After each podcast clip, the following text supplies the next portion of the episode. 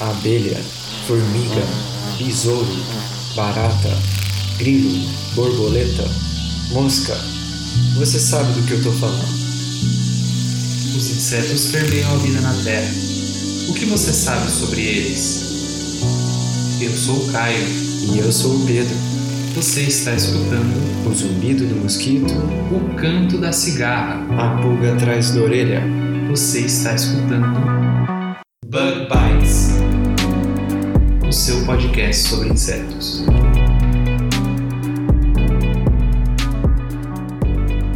Seja muito bem-vindo a mais um Bug Bites, falando diretamente da Toca do Besouro Studios. E nesse quinquagésimo episódio do Bug Bites, nós abordaremos a importância desse mês de março, que, né, é representado como o mês da mulher.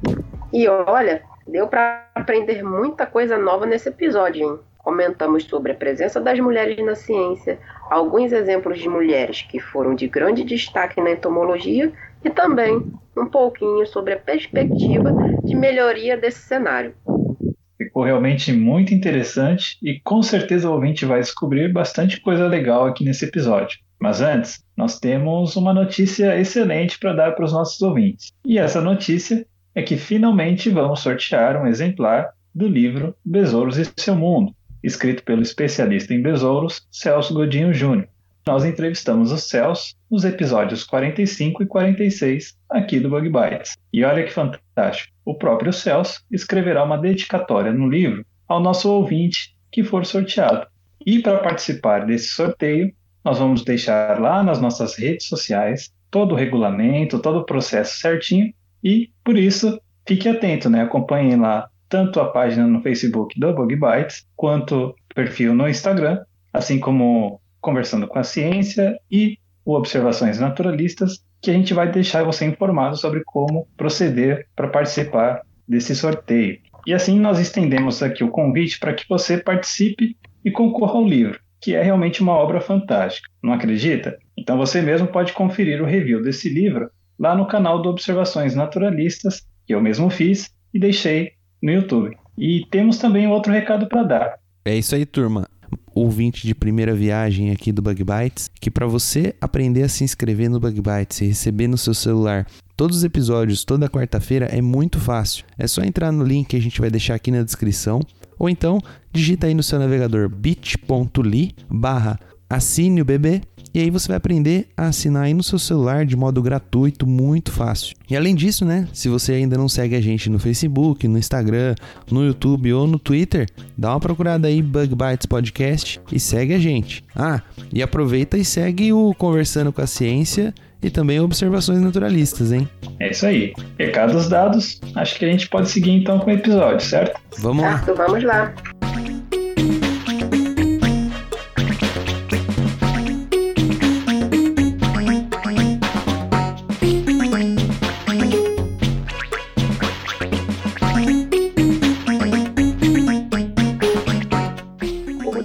Internacional da Mulher foi comemorado em 8 de março, e nós aqui do Bug Bite pensamos que seria muito apropriado encerrarmos esse mês tratando desse assunto tão importante que é a presença da mulher na ciência. Sim, gente, para quem acompanha o Bug Bites desde o começo, não sei se vocês se lembram do nosso, do nosso sétimo episódio, que aliás foi a primeira entrevista aqui do Bug Bites. Nesse episódio, nós entrevistamos a Manuela Ramalho, que dentre outras coisas comentou um pouco sobre o projeto dela, Women in Science, ou seja, Mulheres na Ciência. Vocês se lembram?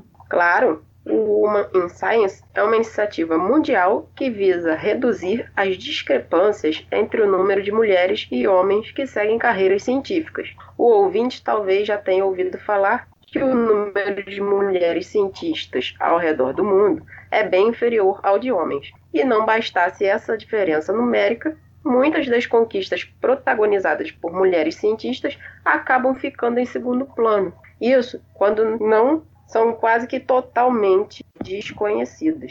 Realmente, Fabi. Segundo dados da Unesco, dentre todos os cientistas ao redor do mundo, apenas 28,3% são mulheres. E esse é realmente um número bastante desigual e que coloca essas cientistas em uma série de situações desfavoráveis dentro da academia. É verdade, Lu. E olha que coisa interessante. No Brasil, o número de homens e mulheres que começam a graduação em áreas científicas é quase que praticamente equilibrado. Segundo dados da Gender in the Global Research Landscape, são 49% de mulheres e 51% de homens. Esses dados são realmente muito bons para o Brasil, porque, por incrível que pareça, são dados melhores que os países como o Japão, onde apenas 20% dos pesquisadores são mulheres. Mas apesar desse número de mulheres na graduação científica no Brasil, é bom ressaltar que quando nós analisamos, por exemplo, cargos de chefia ou de liderança em instituições científicas, o número entre homens e mulheres passam a se mostrar não tão equilibrados assim. Segundo uma matéria recente publicada pela Sociedade Brasileira para o Progresso da Ciência, dos 125 cargos de coordenadores dos Institutos Nacionais de Ciência e Tecnologia, apenas 18 deles são ocupados por mulheres. Isso é até uma conversa que esses dias eu estava tendo com o meu próprio orientador. A gente está observando no, no, no cenário acadêmico um número muito maior de mulheres do que homens na pós-graduação que isso é meio que resultado de um machismo reverso, sabe? As mulheres, elas têm a oportunidade de ganhar menos depois de formada e poder fazer uma pós-graduação, enquanto o próprio machismo induz com que o homem já vá para a empresa, já vá ganhar um pouco mais, né? É uma coisa que, que meio a ser pensada e que isso causa uma esperança que daqui uns 20 anos, 10 anos, a gente observe esse cenário de se revertendo e a gente tenha mais mulheres ocupando cargos de, chefia no meio acadêmico. Exatamente, Lu. Eu posso dizer pela minha turma da, de pós-graduação do mestrado. São 11 alunos, 10 mulheres e um homem. E esse fenômeno tem sido chamado de efeito tesouro, pois quanto mais se avança nos níveis acadêmicos, menor vai sendo a presença de mulheres em relação à dos homens, e têm sido apontadas diversas razões para que esse tipo de fenômeno aconteça. E uma dessas razões, infelizmente, é o ainda presente preconceito, bem como os estereótipos envolvendo as mulheres que almejam seguir uma carreira científica. E quando a gente está falando desses estereótipos e preconceitos, talvez o ouvinte né, logo imagine que se trata do desincentivo por parte da família, algo que venha dentro de casa. Mas não, gente, não é necessariamente isso. Na verdade, muitas mulheres relatam o preconceito vindo até mesmo dos seus próprios colegas acadêmicos. Pois é, e vale lembrar que uma das formas que esse preconceito se manifesta é através do machismo, que ainda é muito forte na sociedade. Para vocês terem uma ideia, a Fundação L'Oréal ela realizou uma pesquisa ah, procurando saber o que, que os europeus pensavam sobre as mulheres ocuparem cargos de responsabilidade na ciência. E, pasmem, o resultado foi que 67% dos entrevistados disse acreditar que as mulheres não estão qualificadas para altas funções científicas. E os motivos, segundo eles, eram que elas sofreriam de falta de perseverança, de espírito prático, de rigor científico, racional e analítico. Dá para acreditar num negócio desse? Ai, meu Deus! Além disso, um outro fator que acaba desestimulando a presença de mulheres na ciência é a falta de modelos que sirvam de inspiração e incentivo para elas. Muitas mulheres talvez até gostem de uma determinada área, mas não se identificam com ela justamente por faltarem outras mulheres seguindo essa mesma carreira. E de fato, não é incomum que em algumas áreas, em turmas com 40 alunos, por exemplo, acabemos encontrando apenas três ou quatro mulheres isso é muito visto nas ciências exatas. E olha, Fabi, mulheres que sirvam de modelo e que são profundamente inspiradoras na ciência existem sim. Acontece que suas histórias são raramente contadas, infelizmente. E um exemplo bastante emblemático disso é o caso de três mulheres negras que trabalhavam como matemáticas na NASA, olha só, e que deram contribuições importantíssimas para que a NASA conseguisse levar o primeiro astronauta ao espaço. Isso foi na década de 60. Mas só recentemente que essas mulheres ganharam amplo reconhecimento, que foi com a publicação do livro e a criação do filme Hidden Figures, ou Estrela Além do Tempo. É realmente bastante legal esse filme. Eu já assisti e é bem emocionante assim o quanto que essas mulheres se empenharam, né, para conseguir é, ajudar que, o, que os Estados Unidos levassem né, o primeiro homem ao espaço. E tudo isso assim foi bastante em parte é, devido ao trabalho dessas mulheres.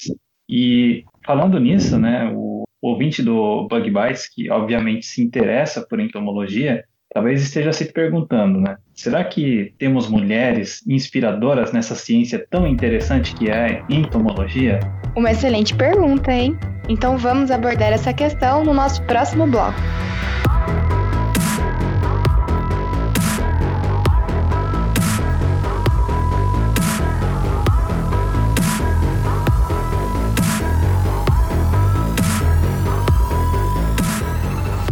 E aqui, dando prosseguimento ao nosso episódio, nesse bloco abordaremos alguns exemplos de mulheres que fizeram contribuições muito importantes que desempenharam papéis de inestimável valor dentro da nossa ciência de interesse, que é a entomologia. Exatamente, Bruno. Aqui na nossa pesquisa, para esse roteiro, nós inclusive passamos a conhecer diversas entomólogas que simplesmente nós mesmos não conhecíamos. E começando essa lista de maneira cronológica, nós faremos uma viagem no tempo, até a Europa do século XVII. Naquela época viveu uma mulher chamada Maria Sibila Merian. Ela foi uma naturalista alemã muito interessada no estudo de plantas e de insetos. A família dela era uma família de pintores e ela aprendeu com o padrasto a pintar flores e os insetos que a tanto interessavam. E ela realmente se tornou uma pintora talentosíssima, gente. Muitas de suas pinturas envolviam borboletas e conforme ela coletava esses insetos,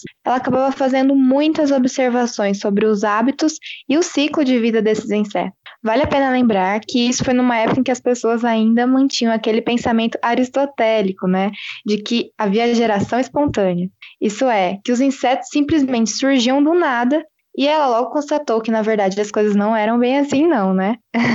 é verdade, Lu. Maria se perguntava como poderiam surgir belas borboletas a partir daquelas lagartas tão estranhas. E assim começou a estudar então a metamorfose, os detalhes das crisálidas e as plantas que alimentavam as lagartas, ilustrando todas as fases desse desenvolvimento em seu caderno de desenhos. O caderno é o fio condutor dos livros que ela viria a publicar com os resultados das suas observações. Um deles foi intitulado A Transformação Milagrosa de Lagartas que estranhamente comem flores. Foi onde ela descreveu e ilustrou em detalhes o processo de metamorfose desses insetos. Pois é, hoje, na licenciatura, inclusive, a gente fala muito sobre a importância da associação da ciência com a artes, né? Da importância delas caminharem juntas para um melhor entendimento da pesquisa científica. E a Maria Sibila já teve essa sacada há séculos atrás. Então, realmente é um trabalho muito legal e bem à frente do seu tempo.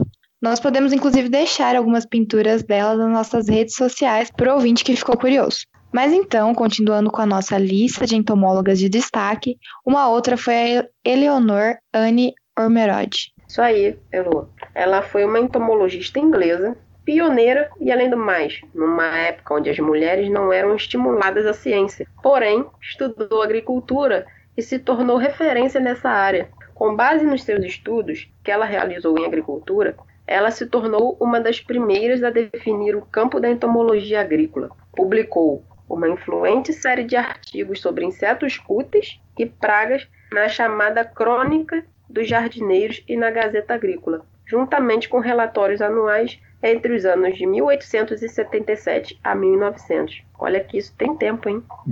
Sim. A Eleonor pertenceu à nobreza latifundiária, Trabalhou como entomologista de consultoria honorária junto à Royal Agriculture.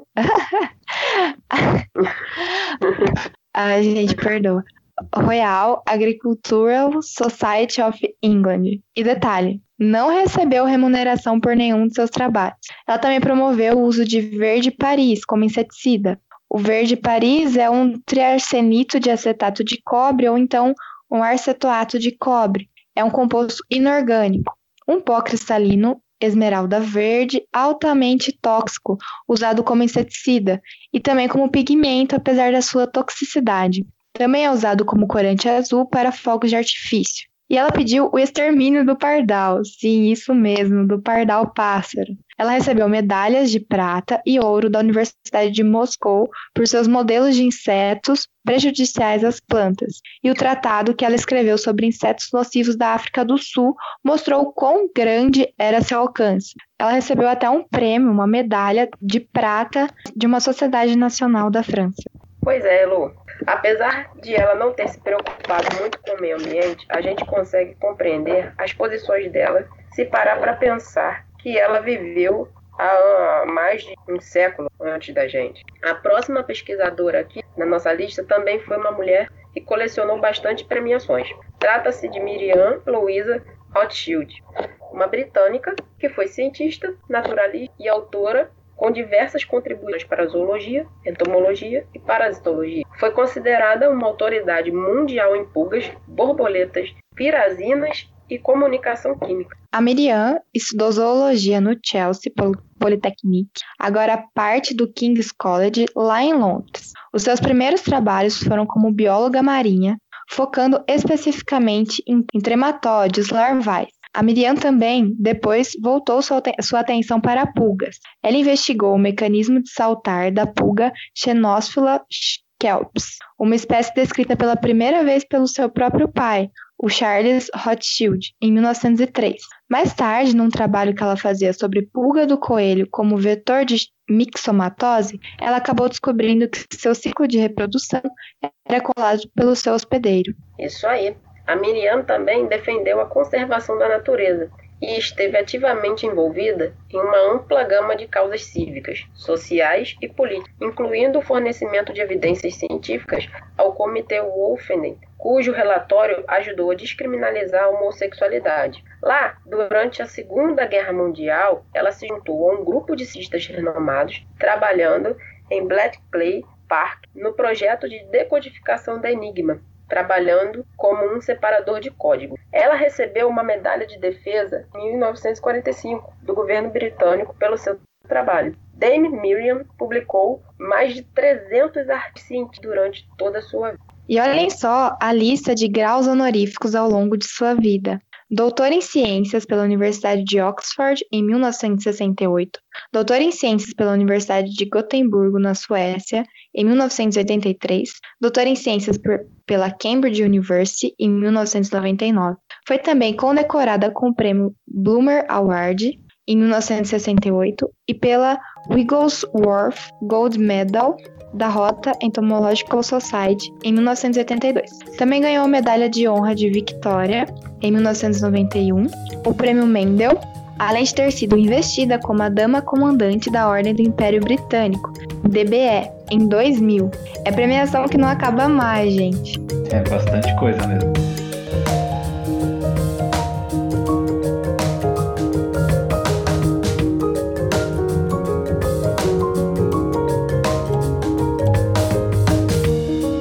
Nossa, gente, quantos estudos e descobertas essas mulheres fizeram, contribuindo com pesquisa científica, seja ela de bancada, teórica ou experimental. E assim, isso nos faz pensar que, mesmo com todas as dificuldades da época, elas não se abalaram, né? Diante da falta de outras mulheres que desempenhavam as mesmas funções. E, de certa forma, elas buscaram inserir os seus nomes na história e a influenciar de forma sadia muitas outras mulheres que viriam a seguir essas carreiras no futuro, incluindo vocês aí, que estão gravando esse episódio aqui com a gente. É verdade, Bruno. E olha que até o momento nós só comentamos sobre pesquisadoras destacadas na entomologia estrangeira. Mas é claro que o Brasil também possui em sua história mulheres destacadas, importantíssimas nessa. E não poderíamos deixar de citar as nossas pesquisadoras nessa data tão importante, não é mesmo? Sem dúvidas. E a primeira brasileira que a gente gostaria de citar aqui se chama Vera Lúcia Imperatriz Fonseca. Ela é bacharel em licenciatura e ciências biológicas pela Faculdade de Filosofia, Ciências e Letras da USP, com mestrado e doutorado na área de zoologia do Instituto de Biociência da Universidade de São Paulo, né? O IB da USP. Ela participou da criação do Departamento de Ecologia do Instituto IB, né, do Instituto de Biociências, e também como entomóloga se tornou referência nas pesquisas com abelhas nativas do Brasil. Olha só que importante, gente. Também foi representante acadêmica fora da instituição, onde teve representação em, algum, em algumas comissões, conselhos e comitês. Por exemplo, o SBPC, a CTN-BIL, o CPDS, a CNPq, CAPES, inclusive FAPESP. Contribuiu com dezenas de artigos publicados, livros científicos e palestras no Brasil e no exterior. Foi agraciada com o Prêmio Jovem Cientista em 2018, categoria Mérito Científica sobre o tema Inovações para a Conservação da Natureza e Transformação Social, que foi entregue pelo ex-presidente Michel Temer. Possui o prêmio Jabuti Menção Honrosa para o livro que escreveu, Polinizadores do Brasil. Bem famoso esse livro, publicado pela Câmara Brasileira do Livro 2012. E continuando a nossa lista, outra pesquisadora de destaque no Brasil é a Alda Lima Falcão, uma bióloga especialista em entomologia médica pela Universidade de São Paulo. Ela descreveu um gênero, um subgênero e 41 espécies de flebotomíneos. Pouca coisa, né? Iniciou uhum. suas atividades científicas aos 14 anos, em 1939, no Serviço Nacional de Malária. Tamanho é o destaque dessa pesquisadora, que em sua homenagem foram descritas três espécies de flebotomíneos. Ela é integrante do grupo Computer Aided Identification of Phlebotomine Soundflies of the American, a CIPA, e ministra cursos de, capacitação para flebotomínios em parceria com o Ministério da Saúde. Essa querida cearense atualmente é pesquisadora aposentada do Centro de Pesquisas René Rachou, Fundação Oswaldo Cruz, e foi homenageada com o título de pesquisador emérito pela Fundação Oswaldo Cruz também. Vale a pena a gente citar também a pesquisadora Carminda da Cruz Landim. Ela que nasceu em Portugal, veio para o Brasil com a sua família na década de 30, gente. Olha só quanto tempo. Ela formou-se em História Natural, que hoje a gente chama de Ciências Biológicas, pela USP, sendo doutora em Zoologia, também pela USP, né, Universidade de São Paulo, ela realiza pesquisa sobre glândulas salivares das abelhas e sempre trabalha com a morfologia das abelhas. Ela foi chefe do departamento de biologia e possui pós-doutorado pela Universidade de Loyola. Assim que fala, Loyola? Nos Estados Unidos. em 2006, ela recebeu o título de professora emérita da Universidade Estadual Paulista. Isso aí, Elô. E uma outra grande pesquisadora é a Terezinha Maria Castro de la Luz, Graduada em Ciências Biológicas pela Purdue University, possui mestrado em Fitotecnia, produção vegetal, pela Universidade Federal de Viçosa e doutorado em Fitotecnia também pela Universidade Federal de Viçosa. Possui ampla experiência na área de zoologia, especialmente em zoologia aplicada, onde trabalha com a temática de formigas cortadeiras, bioecologia, comportamento e controle desses insetos. Atualmente, ela é professora titular da Universidade Federal de Viçosa, com mais de 200 trabalhos publicados durante toda a sua trajetória científica. E por fim, vamos citar aqui a pesquisadora Valdiana Linardi Círio Oliveira. Ela é graduada em Ciências Biológicas, licenciatura e bacharelado pela Universidade do Ceará. Ela é mestre em entomologia pelo Instituto Nacional de Pesquisa da Amazônia, o INPA, e atualmente ela é uma entomóloga forense vinculada ao núcleo de tanatologia forense, coordenadoria de medicina legal, da perícia forense do Ceará. Ela implantou em território cearense a entomologia forense, que para quem não sabe é um tipo de estudo que ajuda a compreender uma morte, né, principalmente em crimes, através da ajuda de insetos. Por exemplo, ajuda a responder perguntas onde o indivíduo em questão morreu, como e o mais importante, quando. Esse assunto é bastante legal e nós conversamos sobre ele lá no episódio 30 aqui do Bug Bites. E olha só, gente, aqui nós fizemos apenas um pequeno apanhado sobre algumas mulheres que desempenharam papéis importantes na entomologia do Brasil e do mundo. Mas uma lista completa e detalhada dessas nossas heroínas seria ainda muito maior do que a que comentamos aqui, não é? Com certeza, Bruno. Mas reforçando aquilo que comentamos no bloco anterior, um dos motivos que desestimulam algumas mulheres de seguir a carreira científica é justamente a falta de mulheres que sirvam para elas como modelo e inspiração. Quer dizer, essas mulheres existem, só talvez não sejam tão conhecidas. E a gente espera que alguns desses nomes que nós comentamos aqui possam ajudar a preencher nossas lacunas, inclusive sejam muito mais reconhecidos. Nós temos aquela velha história de não dar tanta ênfase à nossa história. Então acabamos é, escondendo ou não dando o real valor e a ênfase que essas mulheres tanto merecem ter é, com seus nomes divulgados e sendo grandes exemplos, grandes exemplos para outros. Exatamente. E olha que e tudo isso que a gente comentou são histórias assim que foram relatadas, né, e que foram escritas, o que a gente mesmo conhece. Mas imagine aquelas histórias que nunca foram escritas e nunca foram contadas para ninguém, né, e que só aquelas próprias mulheres sabem né, o quanto que elas batalharam uh, e o quanto elas produziram numa determinada área, mas que não tiveram o merecido mérito, né? Mas, enfim, falando em ajuda, né, em como tornar as mulheres mais importantes na ciência, né, que a voz delas sejam ouvidas, no nosso próximo bloco nós vamos comentar justamente sobre as perspectivas de melhoria nesse cenário. Afinal, que iniciativas existem para incentivar mais mulheres a ingressar e a permanecer nessa ciência? Vamos lá? Vamos lá então.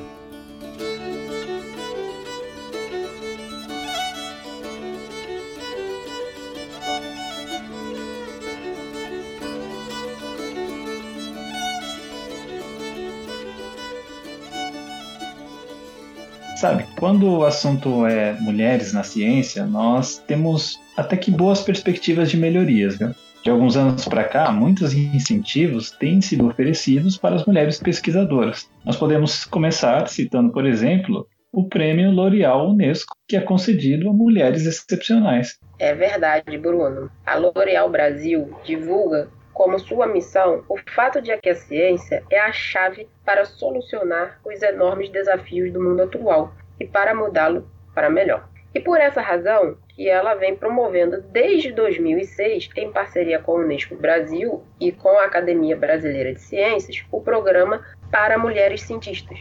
Esse projeto, que completa 14 anos de existência, agora em 2019, tem como motivação a transformação do panorama da ciência no país, favorecendo o equilíbrio dos gêneros no cenário brasileiro e incentivando a entrada de jovens mulheres no universo científico. Aliás, para o ouvinte que achou a iniciativa interessante, as inscrições estão abertas até o dia 30 de abril e o regulamento está no site www.paramulheresnaciencia.com.br e acho que é até mais importante do que incentivos para pessoas que já estão no meio acadêmico, né? Porque eu, produção, acredito que ninguém vai se tornar uma pesquisadora já de olho num prêmio de pesquisador excepcional. Mas existem uhum. projetos muito legais, por exemplo, que se chama Meninas com a Ciência, que tem um público-alvo de garotas que são estudantes da quinta a nona série, né, nono ano agora, do ensino fundamental. E como que é esse projeto, então?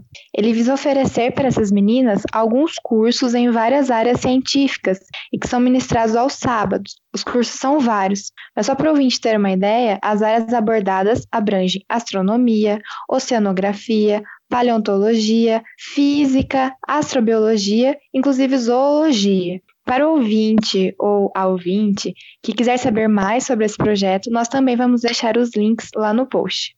E não poderíamos deixar de citar também como as novas tecnologias têm ajudado a dar voz às mulheres na ciência. Hoje em dia, as mulheres estão cada vez mais presentes em projetos de divulgação científica na internet, como o Bug Byte, só para o ouvinte ter uma ideia, o Jornal da Ciência desse mês de março de 2019 publicou uma matéria falando justamente sobre isso.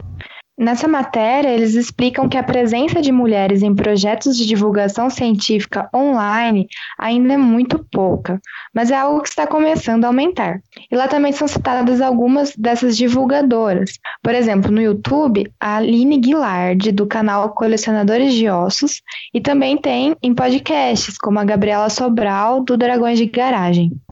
E aqui no Bug Bites, a produção e eu, Fabi. Isso aí. Exatamente. E olha, para quem quiser ler a edição completa do Jornal da Ciência especial dedicado ao mês da mulher, nós também vamos deixar o link junto com as demais referências no post do episódio.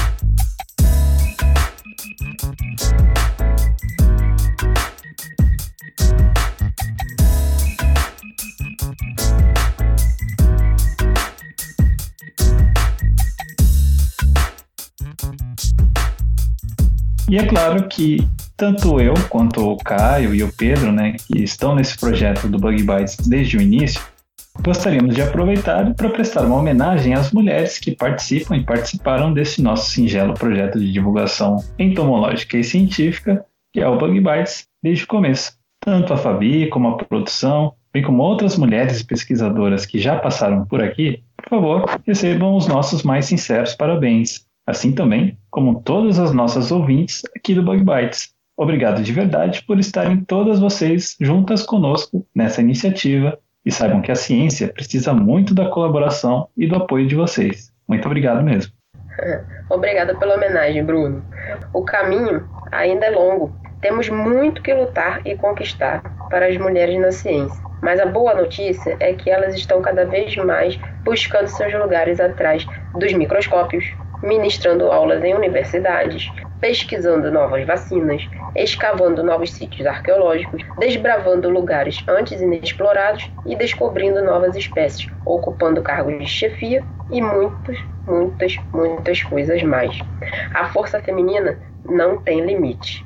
E é assim, então, com o desejo de que mulheres sejam muito melhor recebidas a ciência e a entomologia, que nós nos, oh, meu Deus, que nós nos despedimos desse episódio. A todos vocês, o nosso muito obrigado e não deixe de acompanhar as novidades que lançamos nas nossas redes sociais, tanto do Bug Bites, como do Conversando com a Ciência, quanto do Observações Naturalistas. Bom, então, o que a gente tinha para trazer aqui para o ouvinte hoje foi mais ou menos isso. Espero que vocês tenham gostado e nos vemos no próximo episódio. Tchau. Tchau, galera.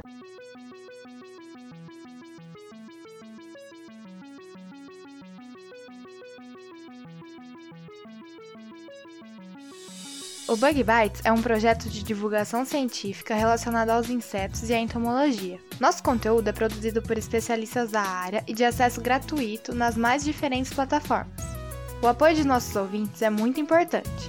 Se você gosta do nosso conteúdo, considere apoiar esse projeto. A partir de R$ 5,00 mensais, você pode apoiar o Bug Bites na plataforma Padrim. O link está na descrição do episódio.